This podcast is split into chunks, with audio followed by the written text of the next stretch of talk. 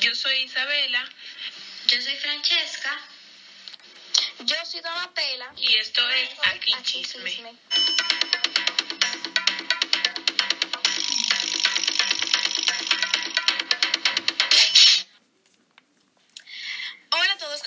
es Donatella y yo seré su presentadora de hoy en nuestro podcast Aquí Chisme. Hoy vamos a estar hablando de un tema muy interesante eh, llamado el maltrato infantil, ya que hemos estado viendo en Instagram y en más lugares o en más redes sociales eh, que está pasando, está ocurriendo mucho este tipo de casos. Entonces nosotros queríamos eh, hablar un poco sobre ello para que ustedes estén informados. Eh, ustedes se estarán preguntando que, qué es el maltrato inf- infantil y yo les voy a responder. El maltrato infantil se define como los abusos y la desatención de que son objeto de los menores de 18 años e incluye todos los tipos de maltrato físico o psicológico, abuso sexual, desatención, negligencia y explotación comercial o de otro tipo que cause o pueda causar un daño a la salud, desarrollo o dignidad del niño o poner en peligro su supervivencia. En el contexto de una relación, la responsabilidad, confianza o poder, la exposición a la violación de parejas también se incluye a veces entre las formas de maltrato infantil. También hay que saber por qué se produce el maltrato infantil. infantil. El maltrato infantil es una causa de sufrimiento para los niños y las familias y puede tener consecuencias a largo plazo.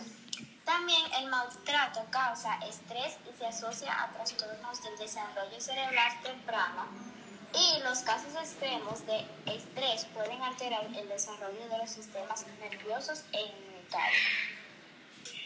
También yo quería recalcar las formas del maltrato infantil. Existen muy diversos tipos de formas del maltrato infantil, los cuales se encuentran maltrato físico, abuso sexual, maltrato emocional, eh, corrupción, explotación laboral, maltrato penetral. Y hay un síndrome que se llama el síndrome de Mauthausen por poderes y el maltrato institucional. Y cada uno de ellos tiene su propia defini- definición.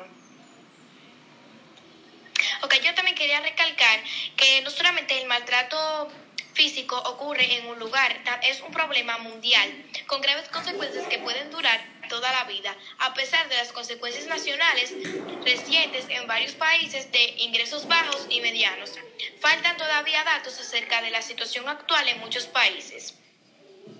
Y yo también quería decir que no obstante, los estudios internacionales revelan que una cuarta parte de todos los adultos manifiestan haber sufrido maltrato físico de niños y una de cada cinco mujeres y una de cada trece hombres declaran haber sufrido abuso sexual de infancia. Además, muchos niños son objeto de maltrato fí- físico, eh, también llamado maltrato emocional y víctimas de desatención. Sí, eso pasa mucho en muchos países, no solamente en un solo país, en el mundo entero. También quería decir que también se calcula que cada año mueren por homicidio 41 mil millones de menores de 15 años. Esta cifra subestima la verdadera magnitud del problema, dado que una importante proporción de las muertes debidas al maltrato infantil se atribuyen erróneamente a caídas, quemaduras, ahogamientos y otras causas. También yo quería decir como que cómo evitar el maltrato infantil, porque la mayoría de veces eh, comienza en la casa por los padres que maltratan a sus hijos. Entonces, si tú eres un profesor, te, también te serviría, o si tú eh, convives mucho tiempo con niños, como que tú eres una niñera y así sucesivamente. También eh, tú debes de preguntar a los niños sobre su día y escuchar todo lo que te tienen que decir para que así se pueda prevenir el maltrato. También asistir a eventos de la escuela y participar en su educación de forma activa. Utilizar la disciplina positiva en la educación de los niños y tratar los problemas emocionales, emocionales propios de forma individual. Eh, algo que nos está faltando y que es muy importante es las consecuencias del maltrato porque cada acto tiene su consecuencia. Eh, puede ser consecuencia a la víctima o consecuencia a la persona que lo realizó. Que lo realizó. Estos actos pueden ser actos de violencia, depresión, consumo de tabaco, obesidad, comportamiento sexual de alto riesgo, embarazos no deseados y consumo indebido de alcohol y drogas. Y también quiero decir que a través de estas consecuencias en la conducta y la salud mental el maltrato puede contribuir a las enfermedades del corazón, al cáncer, al suicidio y las infecciones de transmisión sexual. Y también es importante saber si un niño, cómo detectar si un niño es víctima del abuso infantil.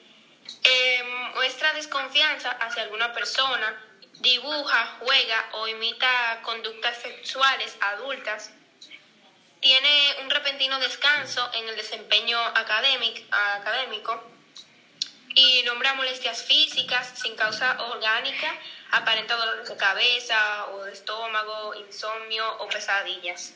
Eh, ah, eh, también quiero decir para finalizar que no hay que culpar a los niños porque los niños son las víctimas y que nunca se les puede culpar del maltrato.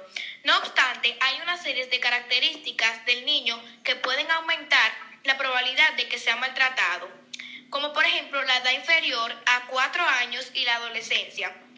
El hecho de no ser deseados o de no cumplir las expectativas de los padres y el hecho de tener necesidades especiales, llorar mucho o tener rasgos físicos anormales. Ok, bueno, gracias Donatella por tu información. De nada, y gracias a ustedes por su información. Bueno, para finalizar, nosotros opinamos que el maltrato infantil es un tema bastante delicado y hay que saberlo tratar. Por escuchar nuestras ideas y nuestras opiniones sobre este tema. Y bueno, pues nos vemos en la próxima. y otra cosa que les quiero decir es que nos vayan a seguir a nuestra cuenta de Instagram o IG aquí chismes. Gracias. Bye, nos vemos en el próximo episodio.